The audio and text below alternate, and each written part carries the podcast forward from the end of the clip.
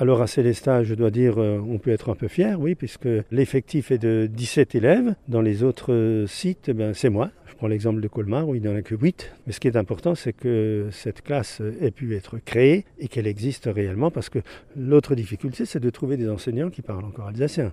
n'est pas forcément évident, mais c'est pour ça qu'il est grand temps que ça se fasse pour que le dialecte ne soit pas complètement perdu. Maintenant, il faut espérer aussi que dans les années à venir, ça va prendre et surtout que ça puisse continuer à exister et que les résultats vont être là. C'est-à-dire que les enfants apprennent effectivement l'alsacien.